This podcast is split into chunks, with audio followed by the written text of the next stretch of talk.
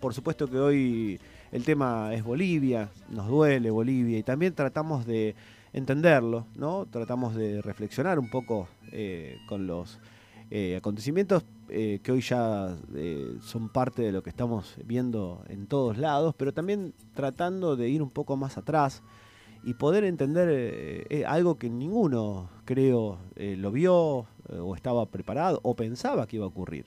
Pero tenemos una particularidad, ¿no? Hubo alguien que escribió un libro que allí por el 2009, hace muchos años, que se llama, el libro se llama Evo en la mira, CIA Idea en Bolivia. Y su autora es Estela Caloni. Y ella, bueno, no solo es escritora, también es periodista, analista internacional.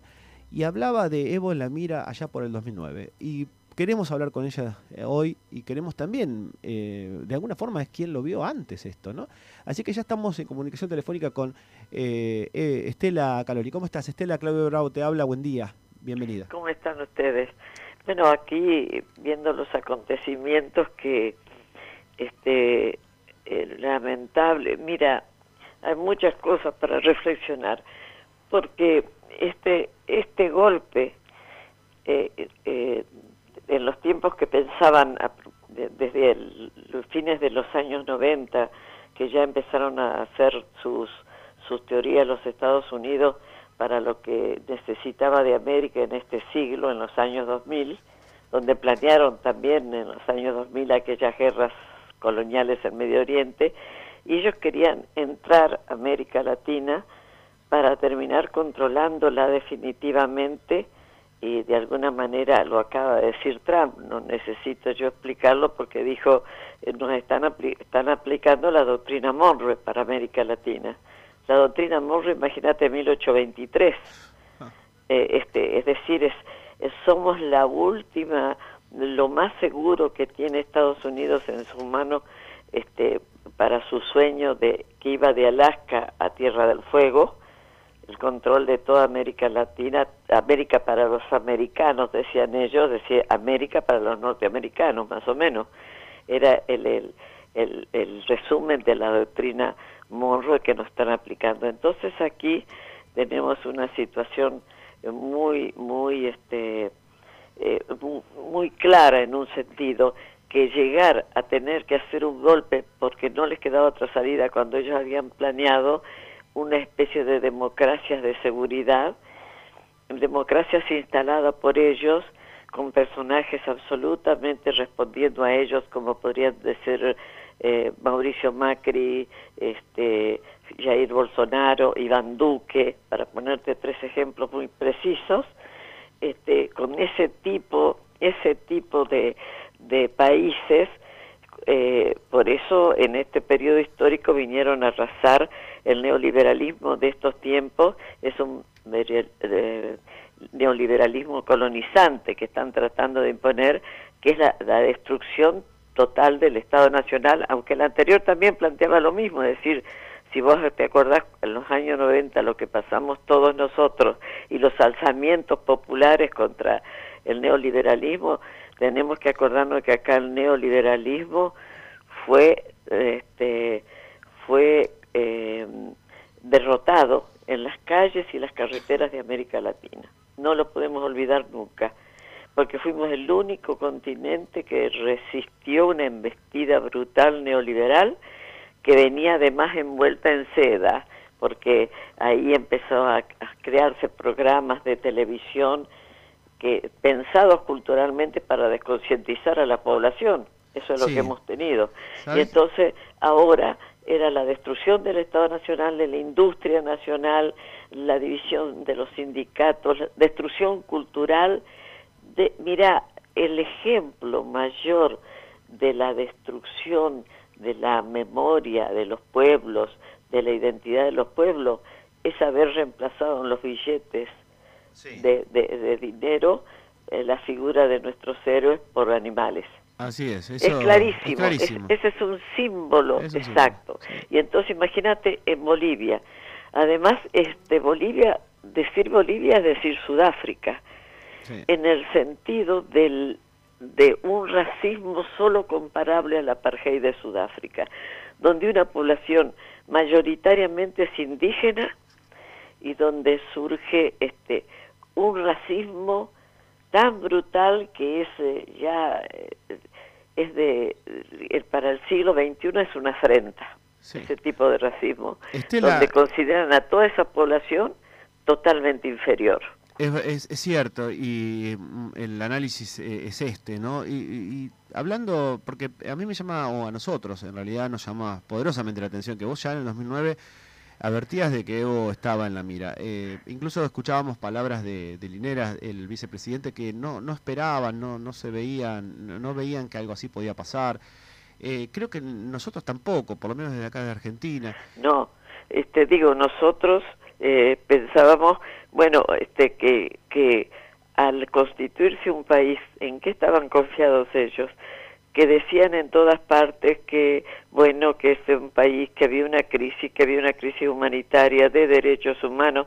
Fíjate que en esto no hubo ningún planteo de eso. No, ni siquiera económico, si económicamente los números les, dan... No, no, es el país mejor, este, es el país mejor, eh, eh, este, eh, con, con más alto crecimiento, pero un crecimiento propio no es un crecimiento impuesto, un crecimiento real, real, real de un país real que a la vez sus recursos que crece, propios eh, bien administrados. A la vez que crece tiene mayor empleo, tiene una una mejora social, ha descendido el diríamos la pobreza desde el 60% que era una pobreza absoluta y podría llegarse al 80% que tenían, descendió a 15 y ahora menos. Entonces eso es invaluable. La situación de Bolivia era el ejemplo de lo que podés hacer cuando vos manejas tus propios recursos. Y, incluso las transnacionales se tuvieron que conformar, se quedaban con el 80% del, del petróleo, con el, el, el 20% de ganancias ahora lo aceptaron, quiere decir que ganaban igual. También era eh, que lo demás era ya este, un abuso total el, el, tema del narcotráfico, sacando a la DEA, fíjate que en 1986, en un lugar que se llamaba Huanchaca, descubrió, descubrieron los gobiernos Bolivia, en ese momento que no era este, Evo Morales, por supuesto, eh, este, que mandaron a un lugar que se llama Huanchaca y por el Chapare, y en ese lugar eh, de montaña ¿Qué encontraron los, los, los enviados, la misión que mandó el gobierno? Que la CIA y la DEA tenían un laboratorio para el proceso de la hoja de coca que se, solo con químicos se transforma en droga, ¿no? Y mandaban desde ese lugar al Comando Sur de Estados Unidos eh, aviones cargados de drogas que iban después a la Florida desde el Comando Sur para que veamos por dónde transitaba la droga, cuando se cambiaba drogas por armas para la contra, ¿se acuerdan ustedes? Eso fue el, que se llamó el Contragate, ah. parecido al Iran Gate, también que viene de esos tiempos. Entonces, para tener una dimensión de lo que era la DEA, la DEA era eh, que te meten la DEA con el tema del narcotráfico y la DEA este, este, es, es la que eh, selecciona precisamente para dónde va el dinero del narcotráfico eh, y saben perfectamente para dónde va. Entonces, Evo mejoró muchísimo la situación de Bolivia en cuanto al narcotráfico, pero muchísimo. Todo, es decir, todos los la, todo eh, había logrado avances nunca vistos en Bolivia y sobre todo lo principal, que la mayoría de la población había recuperado su derecho a la vida, a la identidad, a la memoria y a mantener su cultura riquísima, porque vos veías en los últimos tiempos cuando aparecían los grandes carnavales, todo, veías el rescate cultural que Evo, como un símbolo, el día que juró, el primer juramento como presidente lo hizo ante su pueblo, siempre, siempre esclavizado, maltratado, olvidado, este, donde un indígena tenía que bajarse de la vereda si venía lo que llamaban un señor. Bien, Estela, ¿qué tal? Julia te habla, ¿cómo estás? Sí, ¿cómo estás? Eh, muy bien. Te pregunto, digo, en este sentido de lo que estás diciendo, recuerdo que no hasta hace mucho, eh, gran parte del periodismo eh, hablaba en términos de una nueva derecha, ¿no? Una derecha democrática que ganaba el poder a través de eh, que llegaba al poder a través de elecciones. Hoy me parece, con el diario del lunes, me parece difícil seguir hablando eh, de una nueva derecha. La pregunta es, mirando la experiencia reciente ¿no? de Bolivia, obviamente teniendo en cuenta la dificultad de hacer análisis en el momento, pero ¿qué tipo de cuidados hay que tener en Argentina y qué posibilidad hay eh, de que se repliquen situaciones similares acá? Mira, las derechas nuestras eh, es decir, aquí no hubo un, un este retorno conservador. Pero si vos mirás, estos no son los conservadores del pasado. Ni es Jair Bolsonaro, ni es Mauricio Macri, ni es Iván Duque, digo para tomar los mayores ejemplos, ni es este Piñera. No, esta es la, la derecha directamente vinculada desde jóvenes porque han estado siendo preparados, llevados. La, una derecha diría este, totalmente primitiva y brutal, derecha de negocios, lo que necesitaba Estados Unidos para su proyecto de avanzar en este periodo y controlar toda América Latina. Porque a Estados Unidos le hace falta controlar algo que quede bajo sus manos definitivamente, no que haya elecciones, no que y además nosotros qué tenemos que ver con la democracia de los países grandes industrializados o de Estados Unidos. Si nosotros nuestra nuestra democracia verdadera sería que fuéramos definitivamente independientes en este siglo XXI. Mientras no seamos independientes, nunca vamos a establecer una democracia verdadera. ¿Por qué? Porque simplemente nuestras Fuerzas Armadas policiales están controladas por, por el imperio, por quienes nos controlan definitivamente. Entonces, esta derecha que surgió es una derecha este, eh, procolonial, procolonial. Las otras, la otra, la derecha conservadora convivía de otra manera con el imperio. Esta es una convivencia totalmente distinta. Ese, ¿Qué democracia podemos establecer nosotros si no hemos logrado todavía nuestra independencia definitiva y si no vuelvan a los textos de Fernando Enrique Cardoso de la dependencia, por ejemplo, de los de los sociólogos brasileños que hicieron trabajos formidables en eso. Entonces, eh, este se dice se repiten mucho las cosas, ¿sabes por qué? Porque ah, incluso en los sectores intelectuales ha avanzado el pensamiento colonial que, que, lamentablemente sigue en pie. Nosotros no hemos descolonizado nada en estos tiempos. Tenemos que aprovechar momentos como los que tuvimos para descolonizar la academia, para la cultura, todo. y, y, y, lo que hubo en Bolivia es un gran proceso de descolonización. Un gran ah. proceso de descolonización. Claro. Porque este, el rescate cultural siempre es un el, que la gente volvió a sentirse su autoestima, su dignidad recuperada. Este, yo creo que fue lo mucho más importante que todo lo demás, porque vos no podés avanzar en lo económico y en todo lo demás si no tenés una respuesta de este tipo. Entonces, este, eh, estamos viviendo eh, más, por ejemplo, hay una discusión si se le puede decir fascismo a, fascista a Jair Bolsonaro, porque definitivamente el fascismo nace en países fuertemente industrializados, en, en otro mundo. Este nace es centro europeo diríamos, pero estos son los remedios eh, de eh, esclavizantes del, del pasado, son de un primitivismo.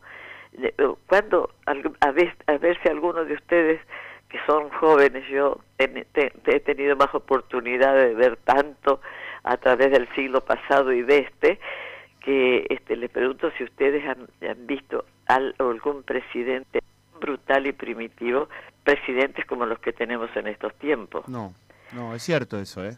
Y, es para un análisis, por eso nos interesaba tanto hablar eh, con vos y la verdad que, eh, de hecho, ¿vos eh, estás en, Buenos Aires actualmente? Estoy en Buenos Aires. Bueno, porque nos gustaría que un día vengas al estudio, porque de verdad no, no, no está bien, incluso periodísticamente, porque vos además sos periodista, y no interrumpirte, no decir preguntas, pero es tan claro el concepto que tenés y es tanta la información que tenés que nos ayudaría mucho que un día vengas y podamos hablar y reflexionar. Porque sabés que nosotros a lo largo del programa del día de hoy, eh, no solo queríamos eh, eh, bueno dar a conocer las noticias y lo están haciendo casi todos los medios, sino analizar las causas, porque claro, yo creo que tenemos que analizar las causas, porque si no nos estamos hablando en el aire, ¿viste? Y además es un condicionante para la Argentina, creo yo, porque nos quieren mostrar lo que pasa. Para Argentina. Claro.